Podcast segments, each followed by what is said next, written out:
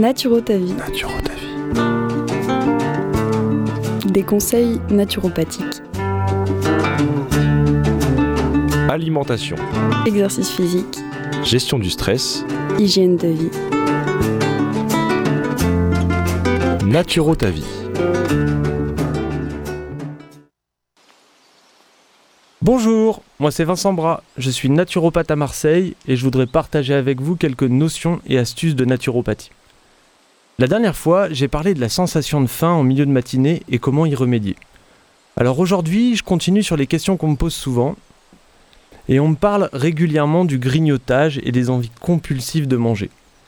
Ça concerne aussi les envies trop régulières de junk food, quand on a un besoin incontournable de manger un gros burger ou une pizza 4 fromages. Alors on va aborder le sujet de la nourriture émotionnelle. Les envies compulsives et le grignotage sont rarement liés au manque de nourriture, mais bien souvent au besoin de se remplir. D'ailleurs, la sensation est différente. Combien de fois mange-t-on réellement par quand on vit ce genre de problème? On se jette sur la nourriture sans même se préparer un repas.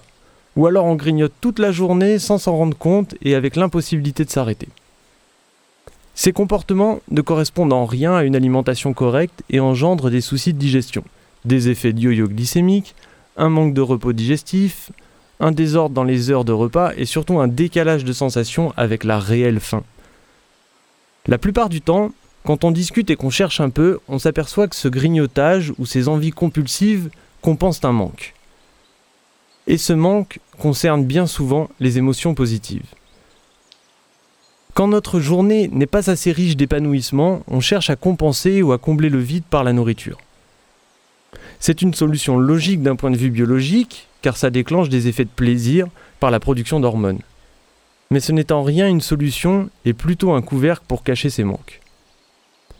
Quand on souhaite changer ces mauvaises habitudes, on a tendance à résister à ses envies, on se retient, on pense à autre chose, on trouve des petites astuces comme boire un verre d'eau par exemple.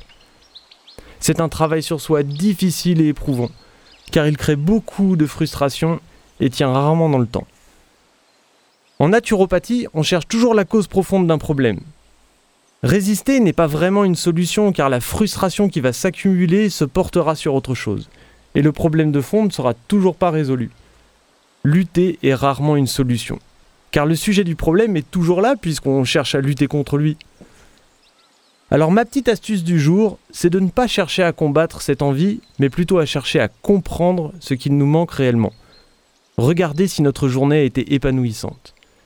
Puis apporter chaque jour un petit moment positif. De la convivialité, la pratique d'une activité sportive, culturelle ou créative, du ressourcement par du yoga ou de la méditation par exemple, quelque chose qui a du sens pour nous. Comme intervenir dans une association par exemple.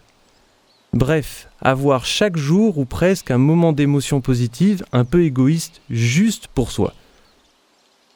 Voilà, c'est tout pour aujourd'hui. On se retrouve prochainement. En attendant, retrouvez-moi sur mon site internet, mon compte Instagram, Facebook, Naturotavie. À bientôt!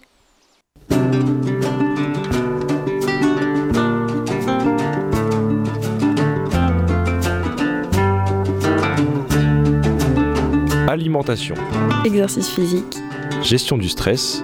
Hygiène de vie. Des conseils naturopathiques. Naturo ta vie.